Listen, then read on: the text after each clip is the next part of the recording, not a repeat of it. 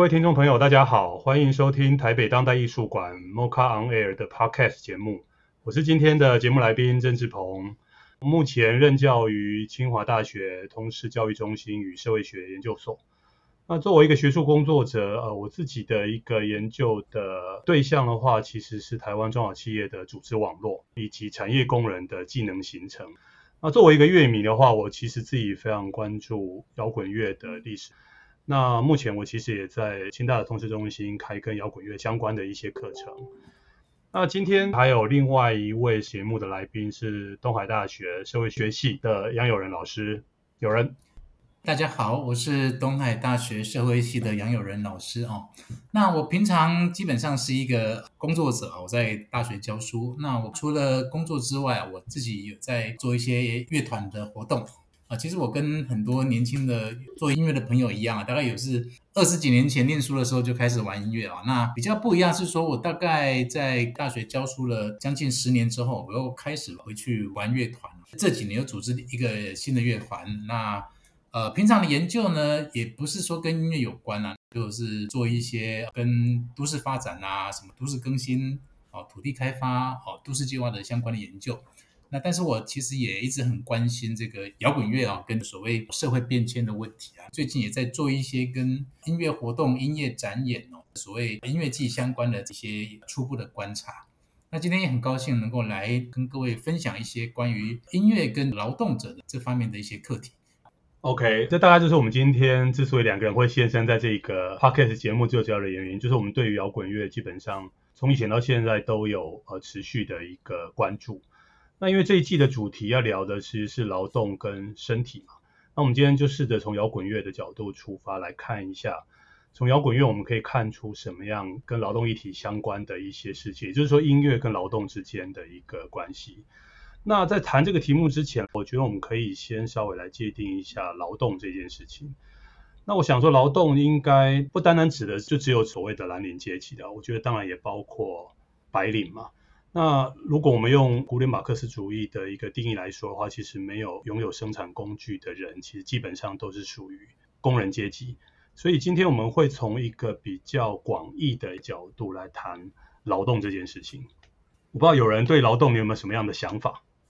呃，劳动当然你每个人你要生活当然需要工作嘛。那我觉得我本身就是一个劳动者嘛。除了少数真的可以不用工作的人之外啊，大部分像我啊，或者像志鹏啊，或者像正在收听的各位啊，大概一定一定会碰到要工作嘛。哦、对。但是其实像我过去当然也是跟现在很多年轻朋友一样啊，从小啊，包括说跟志鹏一样啊，喜欢听摇滚乐。嗯。但是其实我我我就蛮好奇，想问志鹏一个问题啊。是。你觉得在台湾真的讨论到摇滚乐，大家一定会想到跟劳动有关吗？或者说现在听的一般年轻人听的摇滚乐？有什么会跟劳动这件事情有有关系呢？包括说现在很多人听年轻人听的音乐，好像听不到什么跟劳动的故事有关吧？是是是，我觉得其实有人这个问题蛮重要，就是说如果从台湾摇滚乐的一个发展的脉络来讲的话，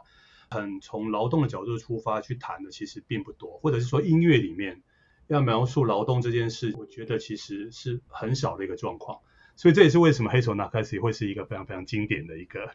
情况啊，就是我觉得有人就参与创立的这一个乐队，我觉得这是非常非常重要的一个部分。这个呃有人应该是是专家，如果我们从台湾的摇滚乐脉络来看，但是从西方来讲的话，当然我觉得就就不是这样的一个状况嘛。因为我觉得有人跟我一样，我很熟悉整个西方摇滚乐的一个历史嘛。比如说摇滚乐其实它很重要的一个音乐的根源是蓝调嘛。那蓝调我们其实都知道，它其实是非裔美国人的工作之歌。因为非裔美国人其实在美国的整个种族隔离时期，他们其实受到很多不平等的一个待遇嘛。甚至经常透过贩卖的方式被贩卖到南方的棉花田里面去工作。那通常黑人在边工作的时候，或者是工作完之后来讲的话，他们其实都会唱歌来抒发自己的心情嘛。那使用最主要乐器当然就是吉他嘛。所以如果我们去听美国的蓝调，其实我觉得蛮可以听到工人在工作过程当中所受到的一些待遇。所以蓝调的音乐其实通常听起来蛮愁苦的。那除了所谓的音乐性这件事情来讲的话，我觉得歌词或者是文字，其实也是摇滚乐里面很重要的一个部分。如果我们从摇滚乐的探讨的主题来看的话，我觉得特别是我个人也把民谣当作是摇滚乐的一部分了。我对摇滚乐界定比较像是它可能是一种文化上的一种精神，那个精神可能跟反叛或者是反抗有关系。就是说，我觉得我自己对于摇滚乐的关注，除了音乐的层次上，我觉得文字也很重。那我刚才提到说，其实民谣它其实是摇滚乐里面的一种重要的次类型。那我个人也觉得说，其实民谣所探讨的东西，其实替摇滚乐注入了一种批判或者是反叛的思维。为什么会这样说的一个原因，我觉得有人应该都很清楚，是其实整个二十世纪美国摇滚乐或者美国音乐的一个发展，其实二十一初期。的时候，其实民歌扮演一个非常重要的角色嘛，特别是我觉得左翼的民谣这件事情。那左翼当然谈的就是，我觉得是跟工人在整个资本主义社会里面所面对到的问题，或是所处的地位，其实有非常密切的关系。从最早期，比如说像 Joe Hill，然后 Woody Guthrie，然后到 Pete Seeger，这个在六零年代之前，我觉得几个很重要的民谣歌手。如果我们去看他们的音乐作品的话，我们通常都会看到他们其实都是在批判资本主义对于工人的压迫这件事情。特别是 Joe Hill 他自己本身就是一个矿工嘛，他是透过唱歌，然后去写他自己在工作的过程当中可能受到老板怎么样不平的对待，所以大家必须要团结起来，去去对抗资方，或者是对抗所谓的更大的资本主义这样的一个所谓的社会的结构。然后这个民谣我觉得蛮有趣的，它就是到六零年代之后，当然就被，比如说像是 Joan Baez、Bob Dylan，我从他的里面里面，我觉得比较少看到跟所谓劳动相关，但广义上劳动当然有，但比较相关可能是 Joan Joan Baez 或者是 Phil Ox，他们其实也谈很多工人劳动这件事情，或者工人的劳动处境这样的一个状况，甚至到八零年代连接到我觉得英国的 be Bragg 嘛。他自己是一个公运歌手，我们知道八零年代其实是柴契尔夫人主政嘛，在英国的话，对，那英国其实柴契尔夫人主政的政府其实是非常非常打压工会的，也非常非常打压劳工运动，也删减了很多的呃，包括失业津贴在内的社会福利的企业预算，所以某种程度上来讲，英国工人是恨柴契尔夫人恨得牙痒痒的，所以 Billy Bragg 其实写了很多歌。去谈论这样的一个，我觉得工人跟政府跟这个资本主义社会之间的一个关系。对，就是说我觉得就就西方摇滚乐来讲的话，其实你可以看到，呃，我觉得摇滚乐的根源其实是跟工人劳动这件事情其实是有非常密切的一个关系。是。那所以我就呼应志鹏这个脉络啊，就是说，呃，摇滚乐的基础就是蓝调，所以蓝调的音乐形式，包括说它的一些和声进行啊，它的一些音阶啊，这个都构成我们当代所有摇滚乐的基础。但是其实，呃，我最早会在想劳动这件事情嘛，就是说我听音乐是听音乐，我从学生时候听音乐，但是其实对于劳动这件事情的认识，坦白说啊，我从小到大对于劳动这件事情的意识啊，意识到有一群人在工作。坦白说，跟摇滚乐没有太大的关系。如果是跟音乐有关的话，反而是跟台语歌，哦，反而是跟流行歌曲。呃，听到了一些台语歌啊，哦，特别因为我们小时候啊，像我家在中南部嘛，啊、哦，我们就会很喜欢一些什么沈文成啊，或者什么像是什么陈一郎，我没有讲那个。说沈文成是像什么新书虾郎在那个希望的歌吗？对，像陈一郎啊，讲一些什么这个家尊郎诶，新虾那一种歌啊，哦。那所以其实对我来说，我大概小时候是很喜欢听台语歌，也也不是说喜喜欢啦，就是在那个环境长大，那也听到很多关于类似各行各业啊，包括说一些做兄弟啊、悲情啊，或者农民啊、蔗产啊这种。但是我就觉得很好奇，就是说，当然我们之后有接触到一些社会学嘛，包括也认识到所谓音乐跟志鹏刚刚讲，跟早期的美国蓝调那些工人呢，他们做工的时候唱的歌。那后来这些美国的蓝调就变成了这个摇滚乐的一个很重要的养分，或是一个先驱嘛，哦。哎、嗯，那我想到，哎呦，那我们自己台湾的这些台语歌，好像到后来就跟我们时下在听的这些一般摇滚乐，感觉它当中的这一些跟劳动有关的这些元素啊，好像又不是直接有连接起来啊，好像又我们又绕了一圈，呃，回过头来都在讲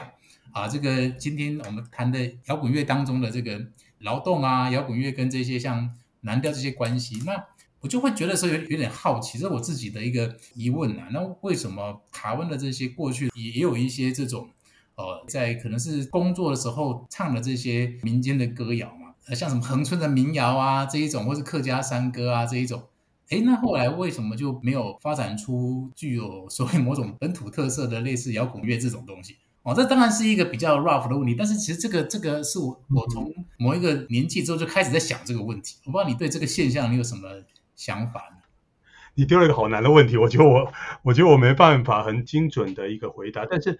我觉得我们就就摊开来聊这样子，就是说，因为我自己个人的接触其实是从西方摇滚乐，然后再走向台湾的一个摇滚乐。我说我自己的一个，我觉得对于音乐的系谱的一个理解，比较像是这样的一个状况。所以为什么要先讲这个西方的慢？就是我觉得西方它有一个很清楚的民歌上的传统在走，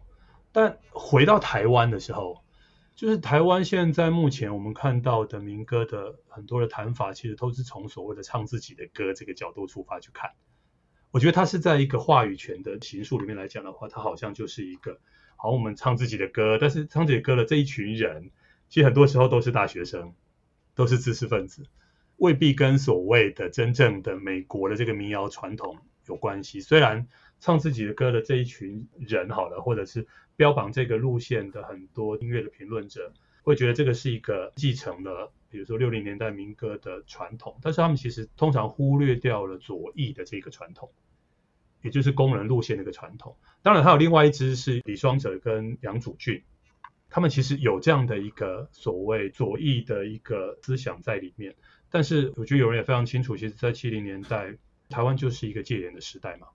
你谈工人、谈农民，基本上你就是跟共产主义走在一起。所以我觉得这个路线，其实在整个台湾的戒严体制，其实是被打压的一个状况。那因为被打压，所以就只能出现的民歌，就是我们知道了，从所谓的呃杨旋路线，然后最后就跳到了校园民歌这样去走。所以我觉得那个左翼路线其实就不见了。所以你要问我说，台湾为什么没有发展那样的状况的时候，我会觉得跟台湾的政治体制其实是会有一些关系的。这是我从我的角度出发去看的，对啊。那我不知道有人会是怎么去想这个问题。我觉得其实我关心的除了说那个音乐文本啊，或者说它原本描述的那个故事之外啊。对，还有，其实我觉得我感到好奇的是，摇滚乐作为一种音乐的形式，跟它的某种展演或者是社会互动的形式。对，我觉得那个东西其实是对于一个社会的可能性，或者是各种社会关系、社会互动展露的一种能量。我觉得可能是对于我们认识劳动这件事情。我觉得它是一个很有能量的文化的展演形式，文化的互动形式啊，特别是摇滚乐在国外六零年代承载了很多反文化的的一个土壤嘛，所以我觉得其实摇滚乐本身它带着某一种，你可以说是一种反的力量，一种对于哦社会的一种批判啊、否定的这样一个力量。那我觉得这个其实是台湾在过去的确长期戒严的时候是被压抑的嘛。那所以我觉得说，除了纯粹从这个音乐它直接文本或它的故事性之外，我觉得它那个社会形式啊，它本身就其实是让这个所谓劳动的这样子一个呃过程也好，这样一个关系，或是它它带来了一些呃一些一些矛盾啊，或是一些剥削，这个这样的一个张力，它有被揭露或是被更多看到的可能啊。我的意思说，如果我们从就是也不是说只是静态的去看一个就是劳动跟它的故事性，而是说从它的变成一种所谓呃一种社会更全面的一种互相看见，或者是说更多的互动关系啊，等于说它其实可以说是一个新的一种文化的界面，好，包括说现在可能有更多的音乐的活动啊，音乐的互动哦。其实让各式各样过去其实没有被看到，或是比较没有，不管是话语权啊，或是被关注的那样子的一些群体，他们的情境或是他们的故事是可以有更多的机会被关注到，或者说我们从它作为一种社会的能量、社会的一种能动性的展现。哦，我觉得对我来说，它是的确是台湾过去比较没有，嗯，就作为一种文化形式本身啊，就不管说这个文化形式它是不是一定就是。关注劳动，或是说不关注劳动，我觉得它本身它这个这这种社会性，我觉得这个社会性其实是对台湾本身的劳动意识啊，有它潜在的一个能量。但是我说的是潜在，它其实是一个可能性，它不是说就一定会是可能或是不可能。但是这个是我我我当初从包括说从最最早在玩乐团，以及在关心这个包括说我们的劳动的条件的时候。其实我是在想的是这种可能性，就是他他这样的一个音乐的形式，他的互动的方式，哦，跟他开拓了一种想象的空间那一块，那如如果可以跟我们本地的这些哦具体的历史情境这个东西，可以有一个比较有机的有机的连接。我其实是蛮认同，我觉得有人讲，因为摇滚乐作为一种所谓的音乐形式，或者是介入社会的形式，它本来就是企图能够打开很多不一样的可能性嘛。特别是我觉得摇滚乐跟青年的关系非常的接近。那我觉得青年在这个阶段来讲的话，其实他的想象力跟创造力其实是最丰富的。他可以透过音乐去打开很多他原本关注的这些议题的空间嘛。对。所以我觉得可以看到现在台湾有各式各样的音乐机或音乐活动，其实都是想要去 push，找出另外一种我觉得是会存在的可能性。那的确，在我觉得台湾的政治的解严之前来讲的话，我觉得这一个可能性基本上。我觉得不要说没有，但是它的确处在一个比较浮流的状况嘛。其实台湾零零零星星都有这样的一些我觉得多元的音乐形式出现，但是它一直不是一个跃上台面的一个状况，因为台面不允许有这样的一个空间存在嘛。但是我们不能其实没有办法讲说，其实台湾并没有摇滚乐的存在。其实我觉得是有的。我觉得解严之后来讲的话，你可以看到在八零年代晚期、九零年代的时候，其实。整个音乐形式是一个大爆发的状况嘛？比如说我们谈到像是黑名单工作室的抓狂歌，它里面的那个音乐的语汇形式其实非常的多元的，各种音乐都跑出来。那包括我觉得等下可以请有人聊一下，就是我觉得黑手那卡西嘛，其实也是在九零年代的这个脉络里面看到台湾社会发生的一些现状。然后我猜像是有人啊，或者是博伟、陈博伟，我觉得你们就是可能想要透过用音乐的形式。去跟这个社会发展的一个状况去进行对话。对，就是其实音乐啊，比如对我来说，可能是因为我我比较呃不是只是听音乐嘛，我其实本身是有对音乐的兴趣，包括说音乐创作啊，所以其实音乐其实我觉得是一个动词，做音乐是一个 music，它是一个动态的一个超过语言的互动。所以我们怎么样利用音乐这样子一种能量，然后一方面是说它这个形式让它比如说更丰富。哦，更多样，因为其实我觉得摇滚乐它本身有一个内在的动力，就是说它需要很多的乐器啊，各式各样的技术啊，这种声音技巧、音乐的乐理啊，各式各样，它是一个很丰富的艺术形式嘛。哦，所以它其实本身内在有很多的动力，所以我觉得音乐它的这个形式的多样性啊，乃至于它有可能跟各式各样的社会的一些议题啊，社会的这些内容可以有各种各样的连接，然后。长成新的音乐的内容哦，跟表现的方式。那我觉得，如果这样来看的话，其实黑手纳卡西它其实是也是一种，你可以说它是一种新的东西嘛。因为我们过去讲说，我觉得是台湾有一个很棒的东西叫纳卡西，那个当然是从日本来的。其实那我觉得那个那个纳卡西其实是有很多的文化意义哦，因为那个是过去没有卡拉 OK 嘛，要能够唱歌，或者是说让大家能够一起共同去发出一个声音，其实就一定要需要伴奏。音乐的伴奏怎么样让人可以去发出声音哦？因为其实声音是是一个最自然的乐器。这件事情就是我觉得过去台湾有一个纳卡西这样的一个形式在哦，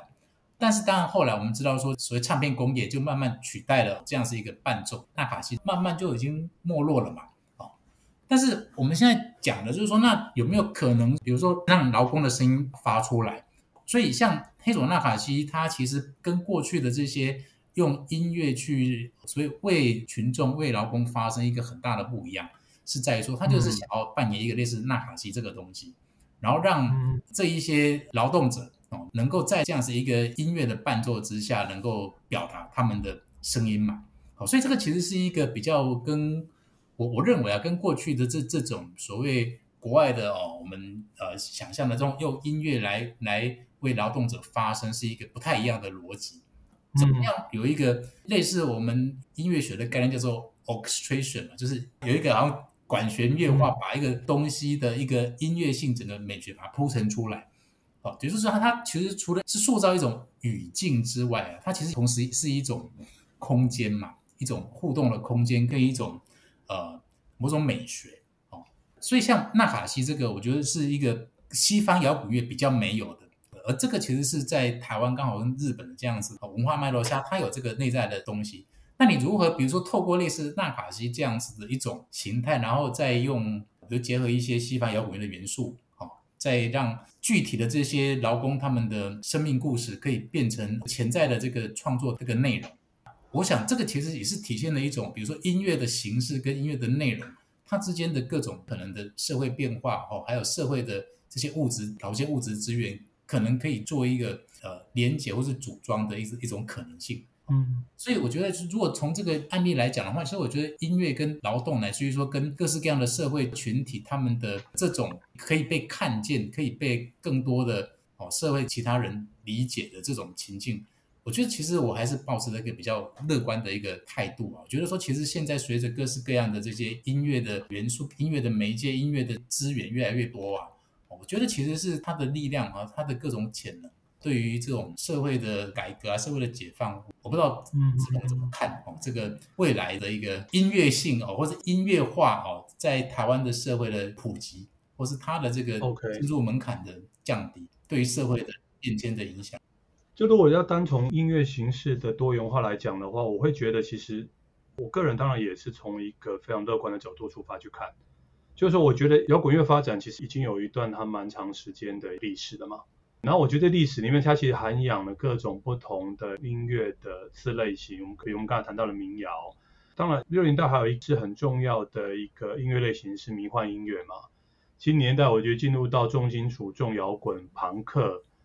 然后八零年代里面的，我觉得电子乐更不用讲。我们从六零代、七零代、八零代，那有所谓的灵魂乐啊、节奏蓝调啊，甚至九零年代嘻哈等等。我觉得其实现在是一个音乐形式非常多元化的一个状态。如果就音乐形式上来讲的话，我个人我当然也是从从非常乐观的角度去看，说其实音乐的形式可以帮助我们去思考，因为每个音乐的类型后面其实代表了那个时代里面的青年关心的议题可能会是什么。那他们用这种形式去跟当代的社会去做互动。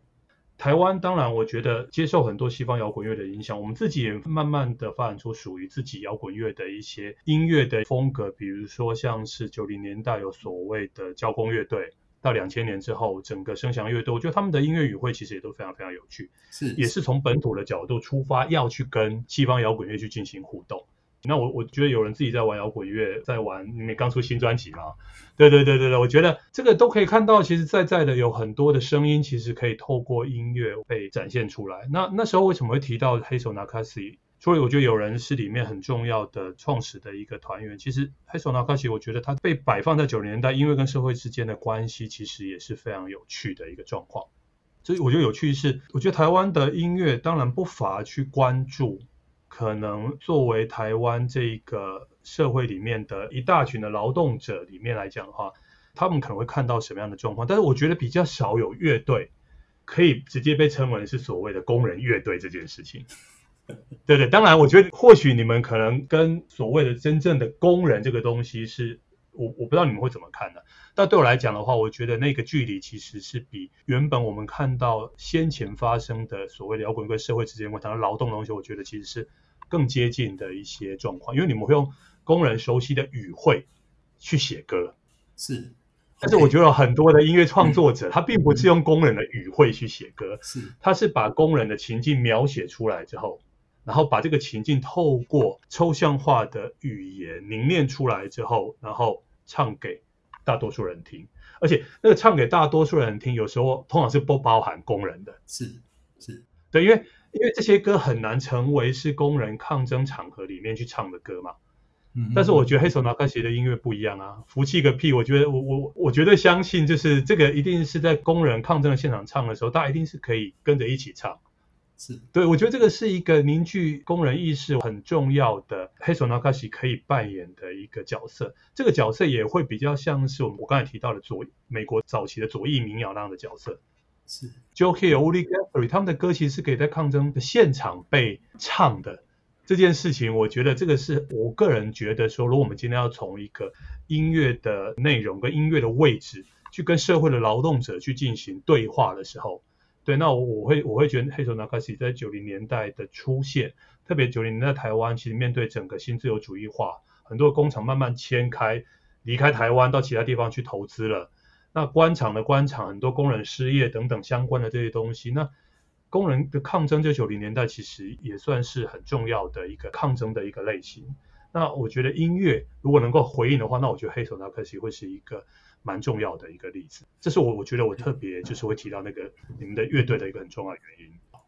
谢谢谢谢志鹏啊。那如果要聊到黑手那卡西，当然现在我们解散时间久了，大概比较可以这个比较心平气和来回想一下。那其实当然，黑手纳卡西它其实蛮复杂，说它其实在不同阶段有不同的呈现方式。当然一开始黑手纳卡西人很少，而且它大部分能够看到大家在抗争场合。那当然也有人说黑手纳卡西音乐很难听哦，我觉得这个都是对的哦。就是说，其实黑手纳卡西有很多呃很很多向度啊。那比如说我刚刚讲的，它其实是一个很特殊的一种音乐乐团，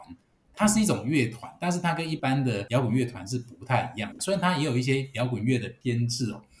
但是，一方面，它又有所谓我们讲说纳卡西的那个向度，但是它又不是一般只是在一些人家婚丧喜庆伴奏那样子一个乐队而已。对，所以它一方面可以让一些人唱他们的歌，二方面然后又能够让更多人听到。所以意思说，他一定会碰到一个议题，就是你怎么创作。对，所以他这样一个创作，包括其实志鹏刚讲到，就是说，其实黑手纳卡西有一些。语气啊，或者说他的一些语词的运用，的确是，但是在很长民生活的状态之下去，慢慢的把这些东西创作出来了。所以其实黑手那还是有一个比较特别的地方，说他创作歌曲是用所谓集体创作，就是说其实像比如说我啊，或是博伟，我们本身当然会自己做创作，但是我觉得有另外一个，也是我们觉得相当有趣，就是你怎么跟别人一起创作，而且这个创作就好像说，其实是不是你去你去写什么？而是你怎么让其他，比如说我，我们有时候会有一个计划，想要创作一首，比如说跟工作伤害的这些劳动者他们有关的歌。那我们怎么样让他们可以把心里面的话讲出来，然后让让他们可以在一种跟我们一起创作的情况之下去发展出一个作品哦？我觉得这个过程其实是相当有意义的一个过程。那也就是说，其实你看到，比如黑手那还是有一些词，或是那个表达那个叙述的方式啊。基本上那个就跟一般的乐团又不太一样，它就是我们强调怎么样让这一些劳动者他们可以用他们自己的的表达方式哦，让他们变成这首歌的主要创作者。那这个是一个音乐，另外一个我觉得很有趣的地方，就是你可以透过音乐去做一些沟通。乃至于这个其实就回到说，我们如何让所谓劳动者的主体性能够展现呢？我觉得这个也是黑手我认为一个比较有尝试有走出来的一个东西啦。比如说，他的确可以透过一个工作坊的形态，让一个故事被完成，而且那个故事是可能跟很多人共同的故事，有点像是现在有一些什么共同的写作班嘛，类似这样子一个 workshop。那这个除了这个东西之外，我觉得还还想讲另外一个，就是说。但是你创作之后，你怎么样让别人听到，而且会产生一个共感这个东西？因为其实不会演啊，其实黑手纳卡西跟很多团体一起创作过，但是其实有一些作品，并不是说所有作品都一定完全所有人都会喜欢嘛。那所以这个时候就又碰到一个叫做中介的问题，你怎么把原本的这些？可以说是非常素人式的这些作品，让它转化成可以让更多人听得到那个东西。就是你还是要进入到一个所谓音乐的一个生产跟流通的一个一个过程，或是这样一个环节。所以我觉得那个就是变成是另外一个比较大的挑战，就是你如何让除了这一群在叙述的人之外，其他的听众能够真的能够接得起来那个过程。我觉得那其实是一个还蛮大的课题啊，因为那个跟一般的，比如说我们今天如果像一个独立乐团，他其实还蛮蛮清楚知道说，诶，他的受众喜欢什么样音乐风格，可以去去创作。今天其实是你要，可能这是两群不同的人，他们彼此能够能够觉得说，诶，这个歌是好听的，这个其实是还的确是需要经过一个很长的一个，你可以说磨合吗？所以其实我觉得有趣的说，其实黑手纳法西他只是有一段时间，他音乐其实本来很难听，可能有一些人觉得很好听，有些人觉得很难你。是慢慢慢慢，哎，好像不知道过了一段什么时间，大家突然间觉得，哎，好像黑手纳法西的歌变得比较好听。就说这个，我就只是觉得一个很很微妙的东西啦。就是其实有时候我们在讲说有一些音乐作品，除了说它好像本身的故事啊、它的歌词啊很有意义之外，为什么这些歌是好听的？我觉得这个其实是我们在讨论音乐、讨论跟劳动者之间的劳动者之歌，这所谓的音乐性这件事情，反而是我觉得它其实是同样是重要的。当然，当然，那我完全同意。那我觉得这个其实是过去在探讨这个音乐啊，其实比较少被关注。我讨论到说音乐跟工人，好像他能够想象，比如说像有有一些歌为什么能够打动人这一这一部分，我觉得他这个其实本身是另外。一个可以去，就是说，如果我们从一个艺术的角度，可以去思考，就为为什么有一些歌曲在叙述这些工人的东西，可以让人家觉得加了这这些劳动的元素，它可以让作品变得更好听这件事情。我觉得这个，我想到一个例子可以回应这个东西，然后或许我们有有也可以有进一步的探讨。就是你刚才提这个东西，其实我心里面就一直在想说，就是我们刚才提到的交工的音乐嘛。是。我觉得交工乐队当初会成立一个很重要的原因，是因为要反水库嘛，所以他们第一张专辑是我等就来唱山歌嘛，其实就是反水库之歌啊。那我觉得他们在创作这一些跟反水库的抗争运动相关，我们我们不一定谈的工人，就是整个泛指整个劳动者来看的时候，其实要盖水库嘛，那水库盖了之后来讲的话，当然会对下游的这些地区产生非常大的一些影响。原本可以耕种的农田可能就被水淹没了，或者是荒废的，因为水被积留在上面嘛。是。所以那时候很多的，比如说美浓地区的农民就集结起来，嗯、想要去抗议。但是在抗议的过程当中来讲，他们觉得音乐也是一个可以介入其中的一个形式。所以那时候就是钟永峰跟林声祥嘛，他们就弄了这样的一个所谓的交工乐队出来。然后他们在创作的过程当中来讲的话，其实我觉得他们面对到的。处境，我觉得跟黑手纳卡西其实是是蛮类似的一个状况，就他们想要写歌去鼓舞这一些参与抗争民众的一个心情，他当然在语汇上来讲的话，他就得要跟这些抗争的群众拉近距离嘛。那这个拉近的距离，当然不单单只是文字上的使用而已，我觉得音乐形式也是很重要的一部分啊。是，所以我记得我看过他们纪录片，就提出他们其实为什么会就是有摇滚乐的精神，他们会用在地的这些客家八音的形式，就是希望让抗争的民众也可以听得懂这一些音乐。这个是第一个我们可能会去面对到，然后第二个会面对到这个方式是怎么样让抗争的音乐变得好听这件事情。但是好听的定义有很多种形式，那当然我们用更学术的说法，就是可以把它的美感的层次向上提升，让它。即便不是在那个抗争的场域里面，这个音乐也可以存在，就是因为抗争的时间地点总是会会会流失过去。那让如何让后来的人听到这一些音乐，他也能够发生共感？那就变得是一个很重要的事情，就经典永流传，它这为什么会是经典很重要的一个一个原因嘛？所以我我我觉得这是这个 case 其实是想提出来，我觉得呼应黑手纳卡西刚才提到了这相关的这些东西。其实我觉得在九零年代，其实是台湾是有一些乐队其实会去思考这样的一个状况，因为摇滚乐我觉得本身我们应该也回到那个音乐形式，它本来就是希望能够促使大家去思考，去想象一种新的社会关系，去想象一种世界新的一个可能性。那形式有非常多种，然后摇滚乐作为的其中一个形式来讲的话，它就是可以透过歌的方式展现出来，透过旋律的方式展现出来，透过乐器的使用的方式展现出来。然后我觉得可以让大家其实除了头脑去思考之外，你的身体同时也可以获得感动。我觉得这是蛮蛮重要的一个部分。所以这边其实我就会想要问友人一个一个问题，就是说，比如说九零年代是黑手拿卡西，那其实你自己也成立了一个新的乐队。叫二十一世纪无聊男子，哎，我应该没记错嘛，对不对？二十一世纪 无聊，没错，对对对对对。嗯、然后你们的你们今年发的专辑，其实是台湾蓝调工人的歌嘛。嗯哼。那我很好奇，就是说，我们如果把时间拉大，就是九零年代你参与整个黑手纳卡西这样的一个状况，那你现在也成立了一个新的一个乐队，这中间其实横跨了大概二十年左右的时间吧，哈。对，十几。你觉得在这个二十年之后再来看你这样的一个新的一个创作，你觉得跟黑手那卡西有些什么不一样的地方，或者是你对于音乐跟社会的关系，或者是音乐跟劳动者之间的关系，有些什么样新的观察，又或者是体会吗？OK，其实我这个乐团呢、哦，它会叫二十一世纪无聊男子，其实是因为我在做黑手纳卡西之前，我我有第一个这个创作乐团啊，那个是我研究所时候的乐团嘛，叫无聊男子团结组织。无聊男对哦，无聊男子嘛。然后是后来因为我们乐团的贝斯手他是马来西亚侨生哦，所以他在台湾念完书之后就没办法再待在台湾，所以我们以前乐团就没办法再继续嘛，所以我就后来就跟我的研究所同学就陈博伟而去组黑手纳卡西嘛。对。那后来。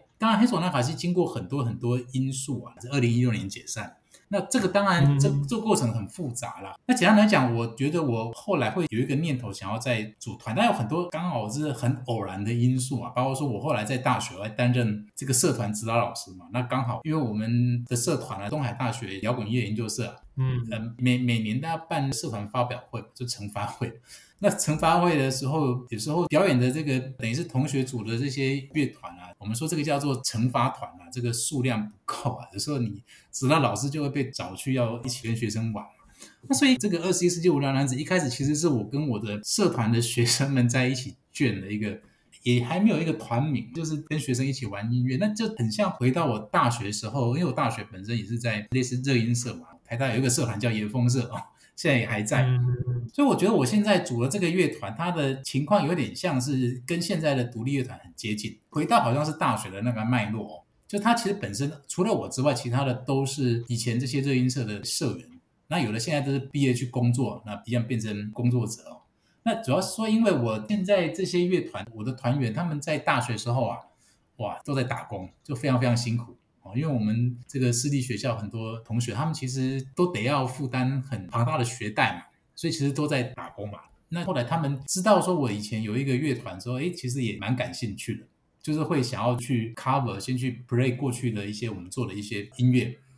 那我觉得我们这个乐团好玩，就是说他当然我们的这个团员啊，他基本上不是所谓运动组织者。但是其实他对过去黑手纳卡西的，比如说像《福气个屁》这样一个歌，他们觉得会感兴趣，然后会想要用一种比较年轻的年轻人喜欢的音乐形式，比如像一些朋克的风格，嗯，试着想要去表达。哦，那刚刚也特别强调说，其实黑手纳卡西是一个纳卡西嘛，它并不是是一个纯粹的用这个摇滚乐的方式哦。所以在黑手纳卡西的音乐风格的呈现啊，我之前常讲一个话，我说对我来说，我觉得做音乐是一种叫妥协的艺术啦。是要做一些妥协，因为每个人其实对于音乐想要长成什么样子，大家不同的想法嘛。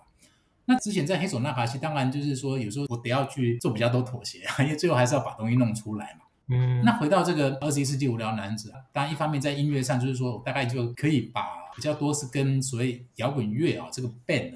乐团的这个边上这个音音乐的。本身这个摇滚音乐的这个一个形式啊，可以做的比较，就是比较做我想要做的比较 rock 一点的这种风格啦，这是一个不一样的地方。另外一个说，那除了这个东西之外，你怎么样还是让它变得不只是跟一般的独立乐团想的那种东西？因为毕竟我还是会有一些想法哦。所以像我们这一张，我大概就做了一些以前我们在黑手曾经想要做但是没有做的东西，就是去翻唱一些过去在台湾歌谣史上。跟劳工有关的一些台语歌哦，这其实是最早黑手纳卡西刚开始都还没有什么创作的时候，其实比如像什么秋豆啊这样子运动场合是需要一些表演哦。那我们要去表演，要唱一些歌嘛，可是那时候没有什么创作，那怎么办？那其实就非常非常早的时候，我跟陈柏伟，我们去找一些台湾过去的这个台湾歌谣里面讲跟工人有关的故事。所以后来我们发现其实并不多诶。说实在，老实说，真的是台语歌在讲工人的工作跟生活的歌，其实并不是很多啊。所以最早我们那时候在构想，如果要做一个跟工人劳工有关的乐团，其实曾经有一个方向是说，想要去把过去这些台湾歌谣里面跟工人有关的台语歌，去把它做个重新翻唱，跟重新把它录出来，哦，等于是一个跟工人有关的台语歌的合集，这个一个概念。但是后来，因为就是觉得这个方向好像不是太可行哦，所以后来就往另外一个跟运动比较结合那个方向。等于说，我们又找了一些，像有一首歌非常经典，叫《烟酒歌》嘛，那个是我们的台湾国宝级的这个歌谣大师嘛，陈达儒跟苏童老师啊，他们的创作。它其实是一个在五零年代，就是台湾省公卖局，它来推销它的烟跟酒给这些普罗大众啊，这消费能力比较低的这些，就是比较廉价的烟酒的一个商品。所以他请的过去哦，台湾非常重要的台湾歌谣大师嘛。那所以这首烟酒歌等于说，在台湾的歌谣还没有进入到所谓演歌化，还没有西洋化，还没有变成像日本的那样子一个好像这种演歌式的唱腔之前的那种比较是。早期的台湾哦，还在这个从三零年代台湾最早的台语歌呃以来的那那样子一个传统，所以后来我们就去发现说，其实，在台湾在三零年代开始的台语歌谣的这个算是最早的流行音乐，其实有很多其实是跟工人跟农民有关的一些歌曲，包括说像陈达如跟苏童他们有几首非常好的创作，有一首歌可能比较多朋友知道叫《农村曲》嘛，在讲农民的，啊，那还有另外一首歌非常非常重要，它是在描写妓女。哦，叫做日日春，也就是我们知道那个日日春那个公仓的这个呃妓权运动团体。就因为我曾经参与过这个公仓运动嘛，那知道说像日日春这一首在日剧时代啊，在描述妓女的这个歌曲啊，它其实是旋律跟歌词都非常的优美，非常非常优美。它里面包括说它有一些乐句啊，那个是就有点像哦歌仔戏里面的这种调。我觉得那个其实是个非常优美的调，很多是这个苏童老师他的这个创作，所以我会就想一想，其实这个就有点像台湾早期的，你可以说是说，我说这个叫台湾的蓝调，就它有有它也很特殊的一些调性哦。只是说这个东西后来因为整个五零年代之后啊，包括像国民党，包括说日本政府后来殖民政府后来就打压台语歌嘛。就让很多早期的这些非常优秀的台湾歌谣的创作者，他们到后来其实整个就是非常的不得志哦，等于等于是这个台语的音乐哦，整个就是被打压嘛。对，所以我在做这一张作品，我是在想说，我们怎么样有可能找到更早的，就是台湾歌谣当中那一种对于人啊、对于土地的那样子一种关怀。我觉得那个是现在我看到的台湾的哦，也包括华语啊的这些创作者，他们其实是跟过去是不太一样的。我后来仔细去听这个过去台湾的这些传统的歌谣，发现其实有非常多非常优秀的创作者哦。那他们的那种对于音乐、对于歌曲的那种，你可以说怎么讲态度吗？或者说他们对创作的想象？我觉得那个其实是是非常好的艺术作品嘛。这个是我在想说，今天可能是台湾的这些所谓流行音乐缺乏的，是这这个东西哦。所以等于说，我所以我真的想说，那我如果可以做一张让过去曾经有的这种用音乐来描述，包括说农民描述工人，描述的是描述妓女，哦，这种这过去的创作者，他们对于就是所谓我们讲到台湾歌谣这个脉络，其实它有非常多很有价值的文化元素，包括音乐元素。那我觉得是在今天我们看到的，刚刚志鹏也有提到，像比如七零年代哦，像像杨祖君哦，祖君老师他们这种创作的概念。乃至包括说唱歌的方式哦，那他们唱歌的方式，比如说杨子君老师，他那种唱歌的方式，在现在没有其他的女的 vocal 是这样唱，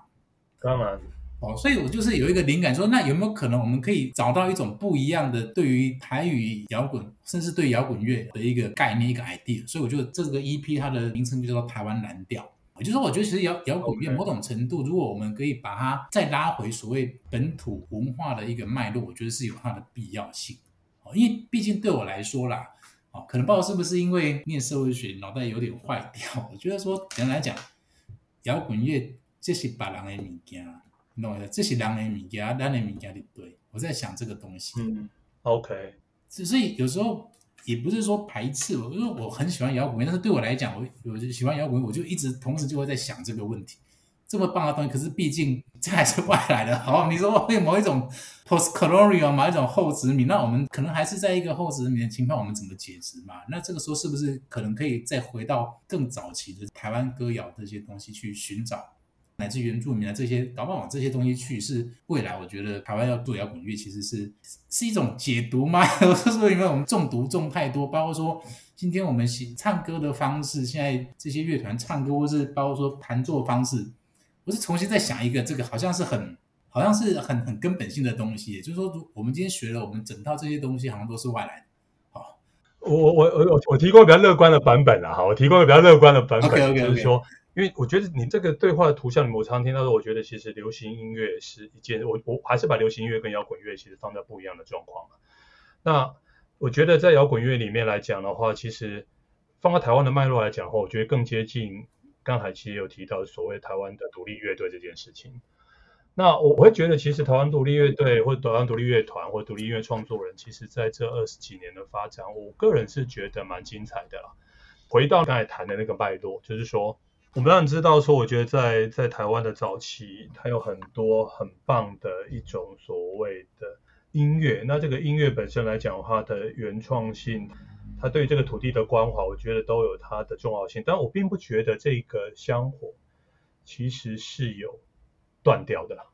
我我并不觉得说它有一个断裂性存在，是是是，它它每个对对，我觉得每个时代其实都有它的一个传承。比如说你刚才提到台语摇滚嘛，我就把这个东西接着下来谈，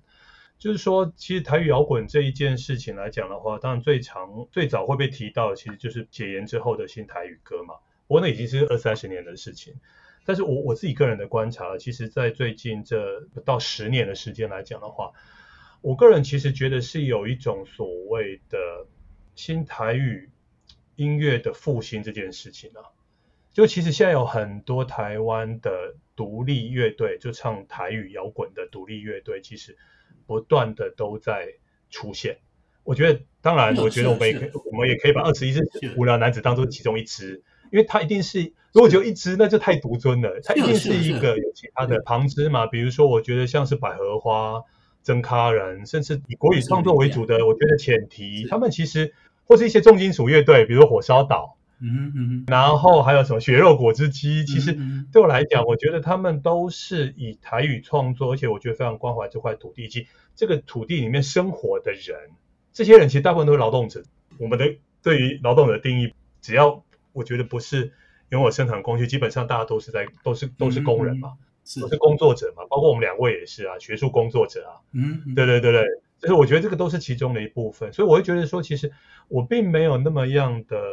悲观去看，不是说悲观，就是我们还是比较乐观的版本去看说，其实我觉得现在的年轻人，我觉得他们有他们自己去看待这块土地的方式，那这块土地的方式，我觉得那个养分其实也是来自于之前的很多的前辈，他们其实慢慢的累积下来的。那虽然我觉得，其实现在有人应该在学校里面，如果教摇滚乐的课，应该也都知道，其实现在学生喜欢听的歌曲，很多时候都有厌世的氛围嘛，大家都很厌世嘛。从老王乐队啊，然后草东啊，康斯坦的变化球啊，对，我觉得这一些都被认为是厌世乐队，或什么好乐团啊，写了一首二零二零年的歌，就他们说我们是没有用的年轻人。诶，现在在国高中、大学，其实这首歌非常非常的红哦，很多人都觉得。虽然他们还没有进入到真正的劳动场域，但是他们已经对于这个社会开始厌世了。工作之后可能或许更厌世。有人就说厌世多年，就是我一些学生给我回馈说，他们后来看了我，因为我我今年看摇滚乐的课，我要重新请他们去整理代表他们时代精神的歌曲，还是这几个乐团是他们很常提到的状况。但我说，即便有这样的一个厌世氛围，但是我觉得当代的年轻人，他们还是有他们，因为他们面对的社会处境跟我们很不一样。我觉得其实落差很大的，那他们有他们这个社会必须要去面对到的一些处境。那我觉得回到刚才那个所谓的新台语歌摇滚，我自己给他做了一个一个 tag 这样，我觉得其实他们是会去反思这样的一个状况的，不管是在语言上，或者是他们对于这块土地的关怀上。所以我这边提供一个比较稍微开朗乐观一点的版本来来来看待，我觉得当代台湾呃摇滚乐发展的一些我自己个人的观察，这样子，我不知道有人没有什么样的要补充的或者是想法。呀，的确，我想最后再聊一聊这个所谓用母语创作的这个复苏啊，我觉得这个的确是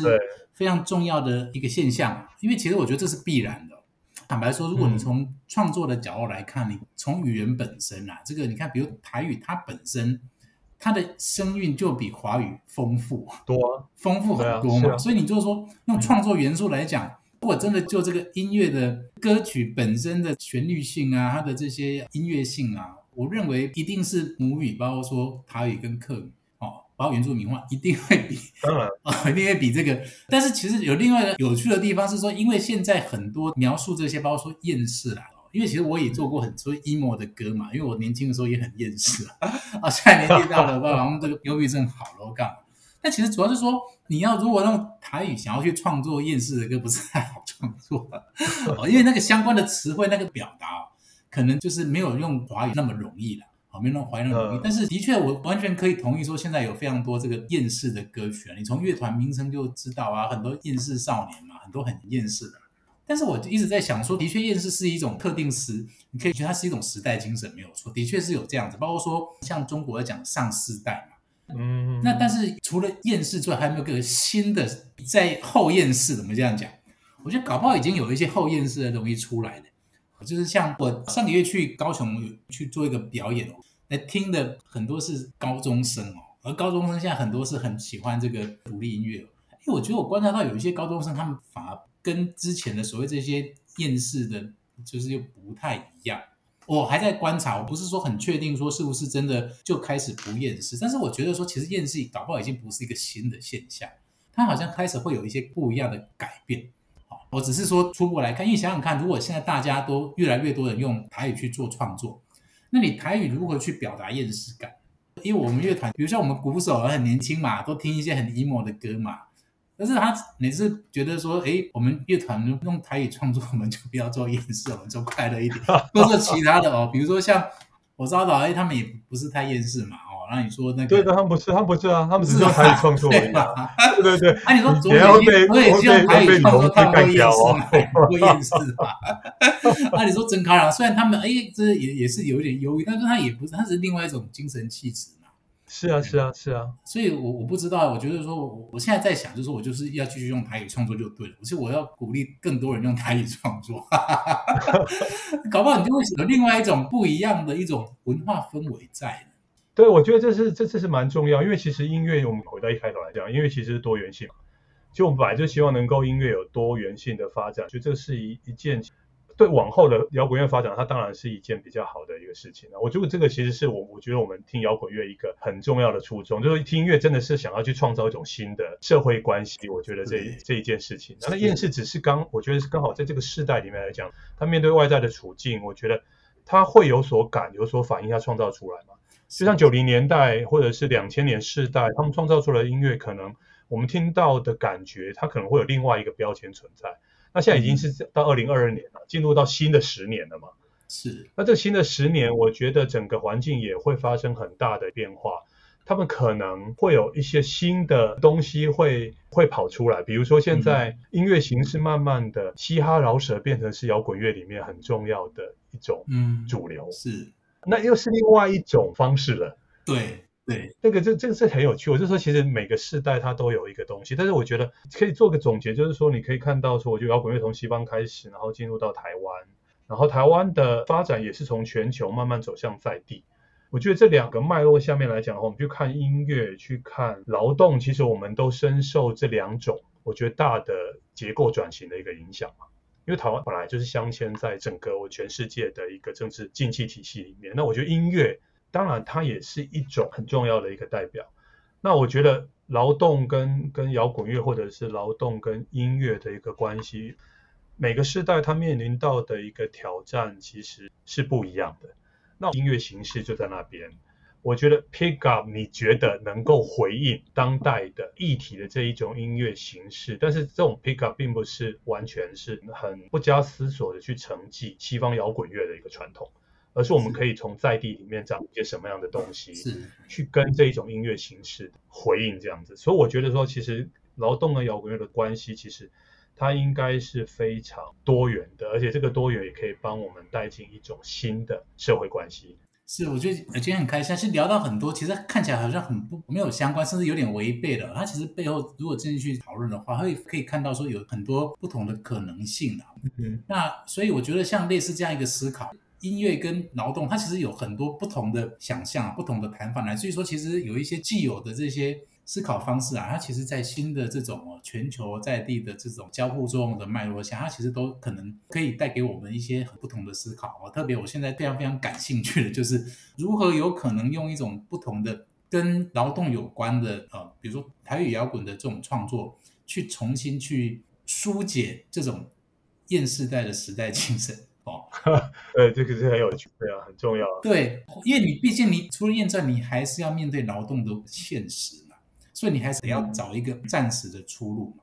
那或许这个时候可以做一些比较不一样的给验世代听的音乐，然后把一些劳动的元素啊，可能有一个传统过去台语歌谣在书写劳动这个东西，就把它找回来。对啊，maybe 这个是可以有一个新的东西，让音乐哦，独立音乐有一些新的能量在里面。OK，好，谢谢友人，谢谢，谢谢我自己，对，谢谢大家。我今天是充当代理主持人，对，那我觉得今天也聊了蛮多跟劳动跟音乐相关的议题，那我们这节节目就先进行到这边。OK，那谢谢大家的收听，拜拜，拜拜。